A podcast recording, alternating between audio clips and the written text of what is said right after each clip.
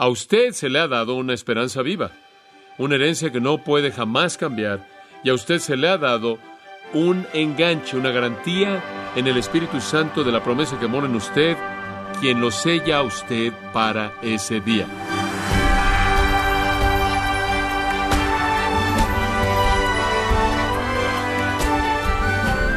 Oyente, cuando un ser querido muere repentinamente, cuando se rompe una relación, cuando usted pierde su trabajo, su hogar, es natural preguntarle a Dios por qué. Después de todo, Él es todopoderoso y amoroso, porque Él permitirá que usted atraviese ese tipo de pruebas duras y dolorosas? Importante pregunta, ¿no es cierto? Si alguna vez se ha hecho esta pregunta, Quédese en la edición de hoy y todos los días en lo que estamos estudiando, cuando el pastor John MacArthur le ayudará a entender la soberanía de Dios en el sufrimiento, en su sufrimiento, y cómo se relaciona con la soberanía en la salvación, en el estudio titulado Las doctrinas de la gracia, la perseverancia de los santos. Regresemos a nuestro texto de Primera de Pedro capítulo 1. Y permítame regresar simplemente a lo que dijimos la última vez. En primer lugar, somos protegidos por una esperanza viva. Protegidos por una esperanza viva. Versículos 3 y 4, 1 de Pedro 1. Bendito el Dios y Padre de nuestro Señor Jesucristo, que según su grande misericordia nos hizo renacer para una esperanza viva, por la resurrección de Jesucristo de los muertos, para una herencia incorruptible, incontaminada, inmarcesible, reservada en los cielos para vosotros tiene usted una esperanza viva. ¿Qué es eso? Una esperanza que no puede morir. Ese es el punto. Es una esperanza que no puede morir. Nunca puede morir. Hebreos 6:19 dice, esta esperanza tenemos como un ancla del alma, una esperanza que es tanto seguro como, que es tanto segura como firme. ¿Cuál es nuestra esperanza? Nuestra esperanza es el cielo. Nuestra esperanza es ver a Cristo, recibir nuestra recompensa eterna, entrar a nuestro hogar celestial, recibir nuestra herencia. Este es el futuro para nosotros, el futuro en la próxima vida. Esta es una herencia que Pedro dice que es incorruptible. Digo, ¿cuántas veces la puede decir? No puede perecer, es incontaminada, no puede ser corrompida, es inmarcesible, no puede disminuir y está reservada. Y francamente está reservada para ustedes en el cielo. Y por cierto, el cielo es el lugar más seguro en el cual usted pueda colocar algo. Regrese por un minuto a Efesios 1. Efesios capítulo 1 es es esta gran declaración hecha en los versículos 3 al 14. Bendito sea el Dios y Padre de nuestro Señor Jesucristo, que nos bendijo con toda bendición espiritual en los lugares celestiales en Cristo. Toda bendición espiritual, toda bendición espiritual. ¿Qué involucra eso? Él nos escogió en Él desde antes de la fundación del mundo para que fuésemos santos y sin mancha delante de Él. Antes de que el mundo jamás comenzara, antes de que el tiempo llegara a comenzar, Él nos escogió para estar ahí cuando todo terminara con Él en la gloria. Y entonces Él nos va a llevar ahí. Entonces, entiende usted que en el momento en el que usted creyó, usted fue sellado y su herencia es incambiable. Esa es la manera en la que Dios lo planeó en la eternidad pasada, y ese es su propósito, esa es su voluntad, y eso es exactamente lo que Él hará. Entonces usted es protegido por el poder de Dios a través de una esperanza viva. En segundo lugar, somos protegidos por el poder mismo de Dios. Simplemente dijimos la última vez esa frase en el versículo 5, protegidos mediante el poder de Dios, tiene la intención de recordarnos que somos protegidos por el poder más grande que hay, protegidos por el poder de Dios para alcanzar la salvación que está preparada para ser manifestada en el tiempo postrero. Somos protegidos por el poder de Dios hasta que esa salvación que ya está lista, la palabra significa preparado, que es presente, ya ha sido cumplido hasta que finalmente sea entregado en el último tiempo, el tiempo postrero, cuando veamos a Cristo en gloria, en su gloria. Es como Filipenses 1.6. El que comenzó en vosotros la buena obra la perfeccionará hasta el día de Jesucristo. El día de Jesucristo es el mismo que el día de la redención, el día en el que vemos a Cristo y entramos a su gloria eterna. Es el día que Juan tenía en mente en 1 Juan 3.2. Amados, ahora somos hijos de Dios y todavía no se manifiesta lo que seremos, pero sabemos que cuando Él se manifieste, seremos como Él, porque le veremos tal como Él es. Y también en segunda de Timoteo no podemos dejar afuera esta, 4.7, he peleado la buena batalla, he terminado la carrera, he acabado la carrera, he guardado la fe en el futuro, me está guardada la corona de justicia, la cual el Señor, el juez justo, me dará a mí en ese día, y no solo a mí, sino a todos los que aman su venida. Somos sellados hasta una salvación que será revelada en el tiempo postrero, cuando sea nuestra. Somos guardados hasta que lleguemos a tenerla mediante el poder divino, el poder mismo de Dios mismo. Y eso lleva nuestras mentes a otro pasaje muy importante. Pase de regreso a Romanos capítulo 8.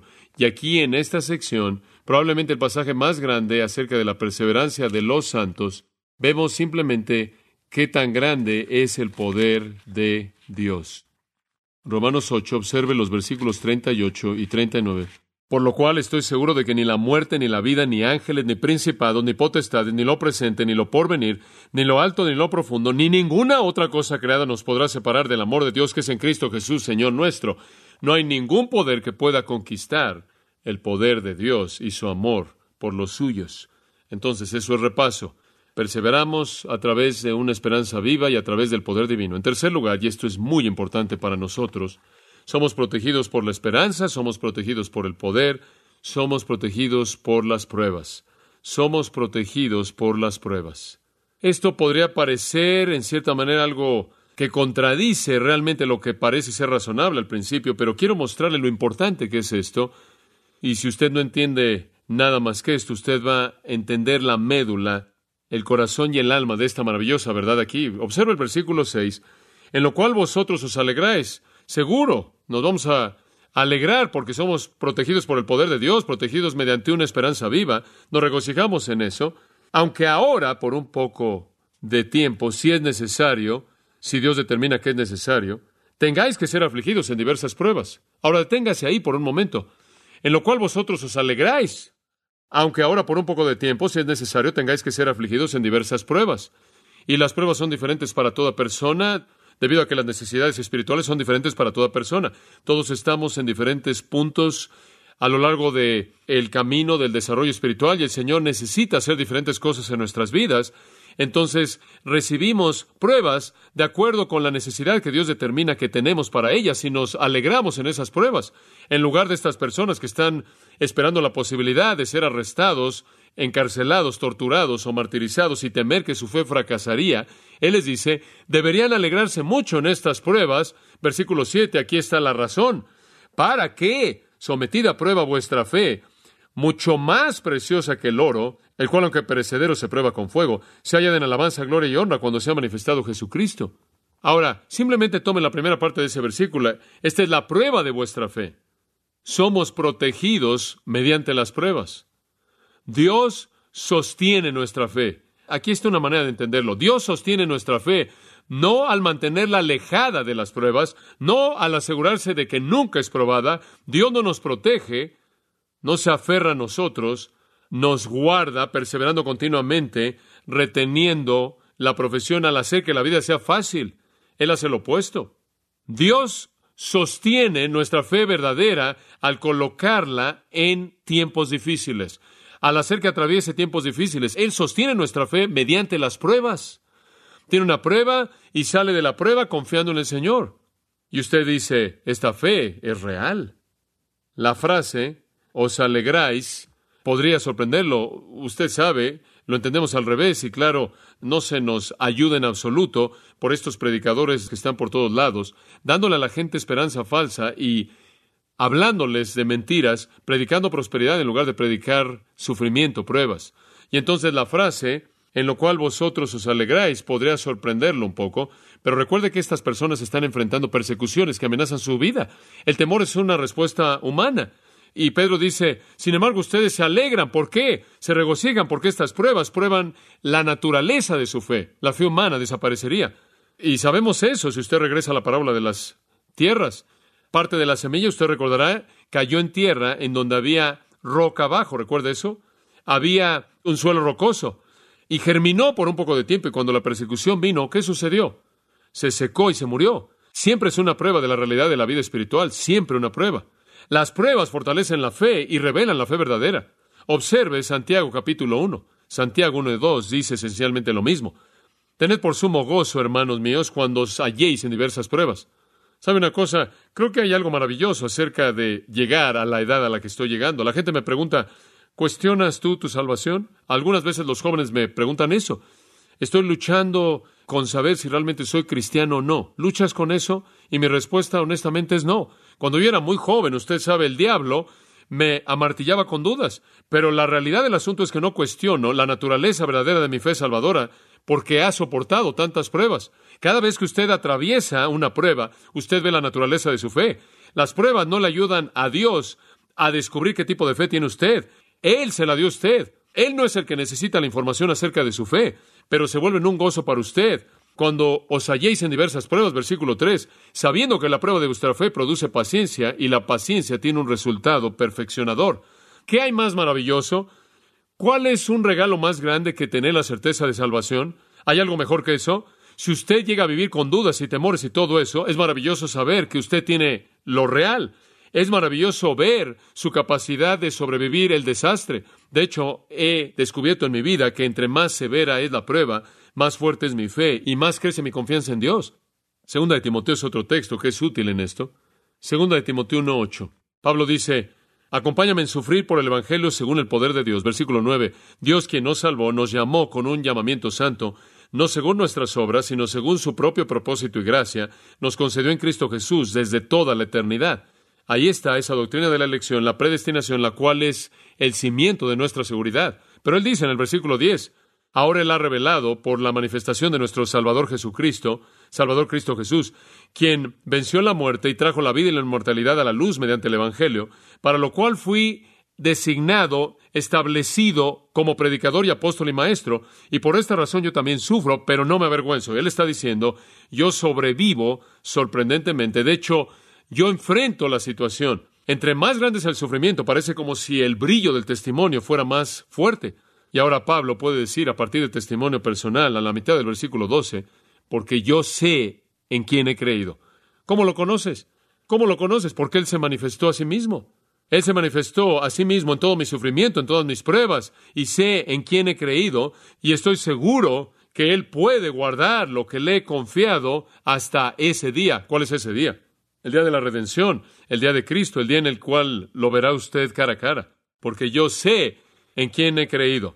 Yo sé que he creído. Yo sé que puede. Él es Dunatos. Él es poderoso para guardar lo que le he encomendado, lo que le he confiado. Por cierto, ese es para ti, que ese es un depósito. Eso es depósito, lo que he depositado con Él. Mi vida, mi alma, mi eternidad. Sé que puede guardarlo. Sé que Él puede guardarlo a través de mi fe, porque sin importar cuál sea la prueba, mi fe nunca falla. Él me ha dado una fe que sobrevive todo. La verdadera fe emerge de las pruebas más fuerte que nunca. ¿Sabe una cosa? De regreso a Romanos 8.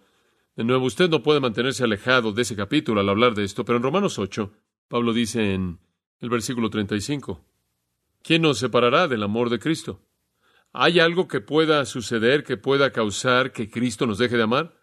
O podría decirlo de una manera inversa, de cualquier manera en el griego de cualquiera de las dos maneras en el griego. ¿Hay algo que pudiera suceder que causara que nosotros dejáramos de amar a Cristo? Tribulación, aflicción, persecución, hambre, desnudez, peligro, espada. ¿Usted cree que él simplemente tomó esas palabras del aire? No, eso es autobiográfico. Lo ha vivido. Tribulación, tramas diarias en contra de mi vida. Aflicción sin alimento, sin ropa, frío, en el mar, persecución constante, hambre frecuente, desnudez como prisionero, golpeado con látigos, con varas, en peligro de ladrones y peligros de los de mi propia nación y peligro de los gentiles.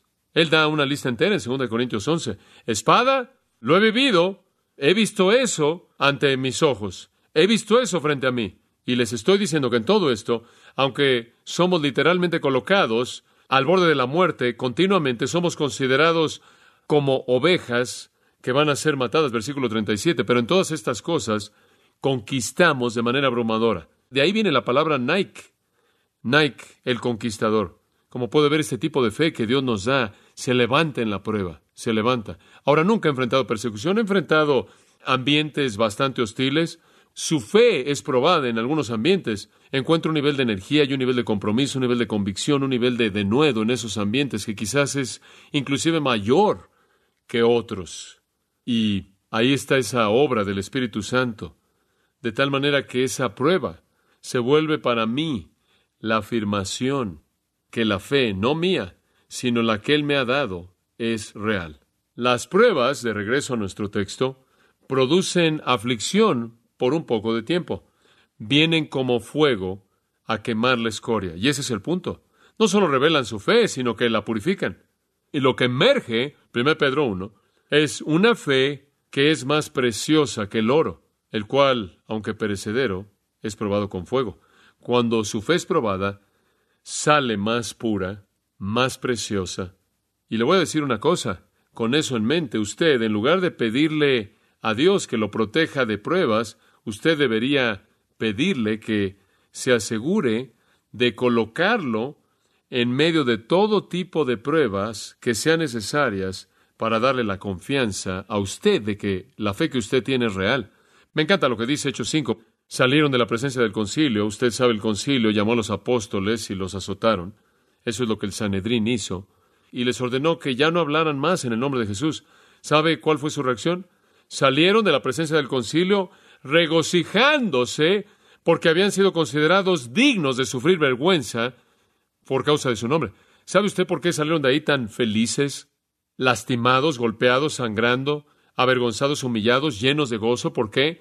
Porque sabían que tenían una fe que era real. Sabían que tenían una fe real. Y lo único que hizo fue hacerlos más valientes. Versículo 42, me encanta esto. Y diariamente en el templo, de casa en casa, continuaron enseñando y predicando a Jesucristo. Claro, lo peor que podían hacerles era arrastrarlos y volverlo a hacer, y eso habría fortalecido su fe más. Inclusive Jesucristo mismo fue fortalecido a través del sufrimiento. En 1 Pedro dice que él, cuando le maldecían, no respondía con maldición. Cuando sufría, no amenazaba, sino encomendaba la causa al que juzga justamente. Y como el escritor de Hebreos dice, él fue hecho perfecto a través del sufrimiento. Entonces somos protegidos. Somos protegidos porque Dios nos ha dado una esperanza viva. Eso quiere decir que es una esperanza que es parte de la naturaleza de nuestra fe, que no puede morir. Dios nos ha dado una fe que es activada por el poder divino que no puede ser atacada. Ninguna fuerza es igual a esta.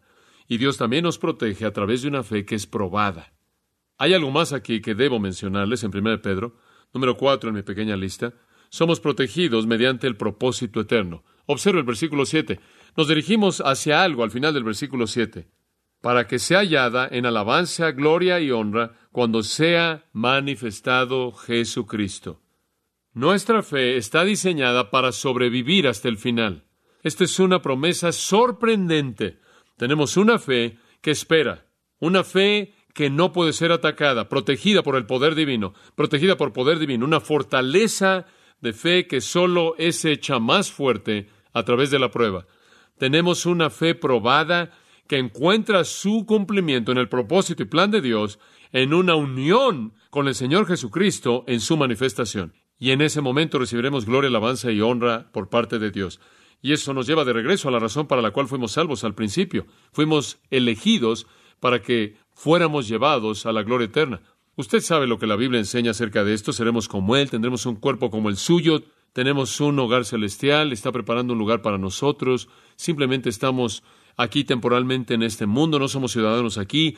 Esta aflicción temporal momentánea que sufrimos no debe compararse con ese peso glorioso de gloria que nos espera en su presencia. Clamamos por la redención de nuestro cuerpo porque conocemos lo que Dios le ha preparado a los que le aman. Usted conoce todos esos versículos. Ya, por así decirlo, somos ciudadanos celestiales. Nuestro Padre está ahí, nuestro hogar está ahí, nuestra vida está ahí. La promesa de Dios es llevarnos a la gloria eterna. Y por cierto, esa fue su promesa, no en el momento de que nosotros oímos el Evangelio y lo creímos. Esa fue su promesa para nosotros en la eternidad pasada, mucho antes de que alguien o algo fuera jamás creado. Dios predeterminó entonces que fuéramos llevados a la gloria eterna. Esto quiere decir que usted no entiende la salvación en absoluto si usted no entiende sus tres dimensiones. Está el punto en el cual usted cree, está el proceso en el cual usted es guardado. Y está esa salvación final en la cual usted es glorificado. Y cuando Dios predeterminó salvarlo, Él predeterminó que las tres se llevaran a cabo, no parte de ellas. Esa es la razón por la que en Romanos 8 o 18 Pablo dice, porque yo considero los sufrimientos de este tiempo presente como algo no digno de compararse con la gloria que nosotros ha de manifestarse. Lo que suframos aquí nos regocijamos porque muestra que tenemos una fe real y fortalece esa fe, y nada de ese sufrimiento debe ser comparado con la gloria que Dios ha predeterminado para nosotros. Entonces somos protegidos por una esperanza viva, poder divino, pruebas y la promesa de la gloria eterna. ¿Puedo darle uno más? Número cinco. Somos protegidos por amor inmortal. Somos protegidos por amor inmortal. Versículo 8. A quien amáis sin haberle visto. A quien amáis sin haberle visto. Ese es el meollo. Tenemos un amor por Jesucristo. Si alguno no amara al Señor Jesucristo, Primera de Corintios 16, 22, se anatema. Esta es una declaración profunda acerca de la naturaleza de la verdadera salvación. Es caracterizada no solo por fe en Cristo, creer en Él, sino amarlo. Usted puede creer los hechos y no ser salvo. El diablo cree los hechos, los demonios creen los hechos. Ellos saben que son verdad. El punto aquí es amar al Señor Jesucristo. Y si me aman, van a guardar qué? Mis mandamientos. Ustedes me aman si desean mi gloria y mi honra. Aunque no lo han visto, lo aman. Si usted fuera a definir el cristianismo en su sentido más puro, usted tendrá que usar esa palabra amor. Usted puede identificar a un cristiano porque ama a Cristo tanto que se manifiesta en gozo. Se manifiesta en gozo. Nosotros cantamos. ¿Por qué cantamos? Cantamos porque estamos llenos de gozo. ¿Y acerca de quién cantamos? Cantamos acerca de Cristo. Me gustan los coros de alabanza, usted sabe, pero creo que el 90% de los coros de alabanza, en cierta manera, son extraídos del Antiguo Testamento. Me gusta cantar acerca de Jesucristo. No me molesta cantar acerca del Antiguo Testamento, pero me gusta llegar a la buena parte, y eso es Cristo. Lo amamos. ¿Qué le dijo Jesús a Pedro en Juan 21 cuando quiso restaurarlo? En el mar de Galilea le dijo, Pedro, ¿qué? ¿Me amas? Esa es la manera en la que él definió su relación. ¿Me amas? Y Pedro dice, te amo. Él dijo, bueno, entonces haz lo que te digo. Alimenta mis ovejas. Él le dijo una segunda vez, ¿me amas? Pedro dijo, sí, te amo. Alimenta mis corderos. Él le dijo una tercera vez, Pedro, ¿me amas? Y la razón por la que él le preguntó tres veces, claro, fue porque estaba haciendo un paralelo con las tres negaciones de Pedro. El Señor sabía que Pedro sabía que el amor se demostraba en la obediencia y él le dijo una tercera vez, Pedro, ¿me amas? Pedro sabía que no podía hablar de su obediencia porque no había nada. Entonces me encanta lo que él dijo. Él dijo, Señor, tú lo sabes todo, tú sabes que te amo. Hombre, realmente me gusta eso. Él dijo, tú eres omnisciente, tú sabes lo que está ahí, tú sabes que te amo. Alimenta mis ovejas. Y él sabe si le amamos. Primera de Juan 4:19 dice, nosotros le amamos a él porque Él nos amó primero. Usted sabe que una relación humana verdadera demanda amor y confianza, amor y confianza, y así es también con nuestra relación con Cristo. Así es realmente como es definida. Y no existe algo tal como un cristiano que no ama a Cristo. En toda su vida entera como creyente, usted crece en su amor hacia Cristo. Usted crece en su afecto hacia Él. Esa es la razón por la que el apóstol Pablo dice, a fin de conocerle. Porque entre más ama usted a alguien, más quiere conocerlo. Pablo sabía que él era amado, de regreso a Romanos 8 de nuevo, él sabía que nada podía separarlo del amor de Cristo para él, pero él también sabía que nada podía separarlo de su amor hacia Cristo. Digo, ¿no es acaso esa la idea? Puedes pegarme con lo que sea, puedes pegarme con tribulación, aflicción, persecución, desnudez, hambre, espada, y nada cambiará mi amor hacia Cristo. Nada. Lo amo con un amor que Él me dio, Romanos 5:5. El amor de Cristo ha sido derramado en vuestros corazones. Es un regalo de Dios, así como la fe. A usted se le ha dado una fe sobrenatural, a usted se le ha dado un amor sobrenatural, el cual nunca cambiará. Y entonces es ese amor inmortal que nos sostiene. Es un componente de nuestra fe. Entonces somos guardados a través de la fe, versículo 5 y ahora finalmente versículo 9. ¿Cuál es el fin? Obteniendo, escuche esto, el fin de vuestra qué? Fe, la salvación de vuestras almas. Esa es la razón por la que decimos esto, que esta doctrina debe ser llamada la perseverancia de los santos, o mejor aún la perseverancia de la fe. A usted se le ha dado una fe que nunca perece. A usted se le ha dado una fe que es protegida por el poder de Dios, una fe que tiene una esperanza que nunca muere, una fe sostenida por un poder divino que no puede ser vencido, una fe que es probada, fortalecida a través de las pruebas, una fe que está diseñada para que sea cumplida para el cumplimiento de la gloria eterna, la cual fue prometida desde antes de que el mundo comenzara, una fe que contiene en sí misma un amor inmortal hacia Cristo, y el fin de esa fe será el obtener la salvación final de sus almas.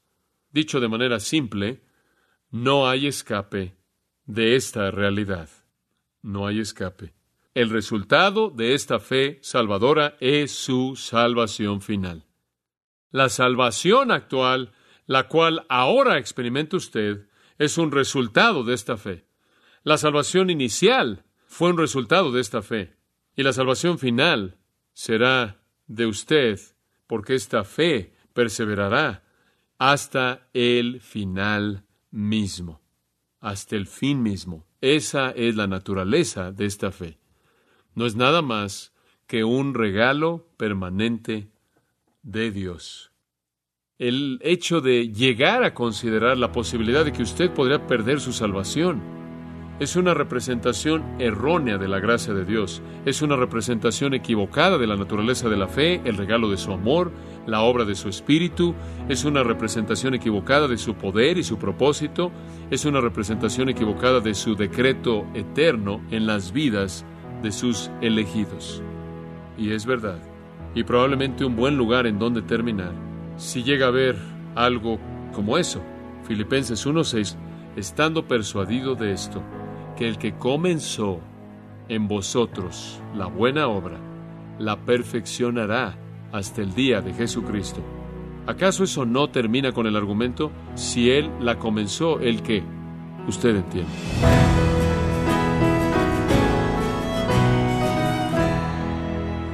Así ha escuchado a John MacArthur en una lección acerca de cómo Dios usa el sufrimiento para asegurar su salvación. Estimado oyente, recuerde que puede descargar todos los sermones acerca de la perseverancia de los santos de manera gratuita ingresando a gracia.org.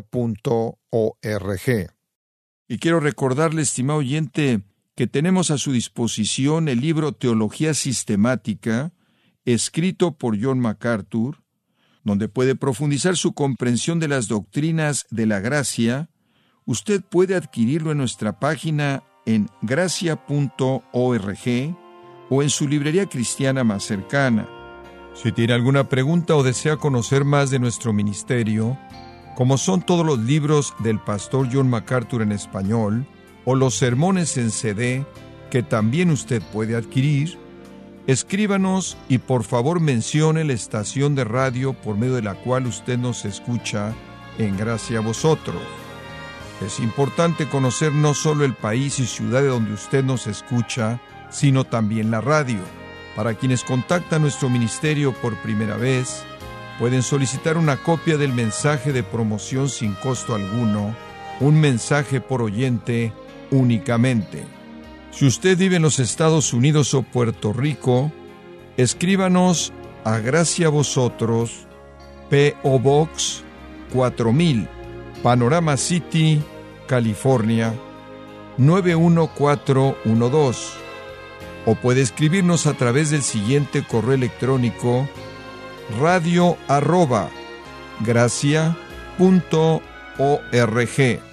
En nombre del pastor John MacArthur, de nuestra asistente administrativa Jessica Fonseca, así como del personal, queremos darle las gracias invitándole para que nos acompañe en la próxima edición y juntos continuar desatando la verdad de Dios un versículo a la vez, en gracia a vosotros.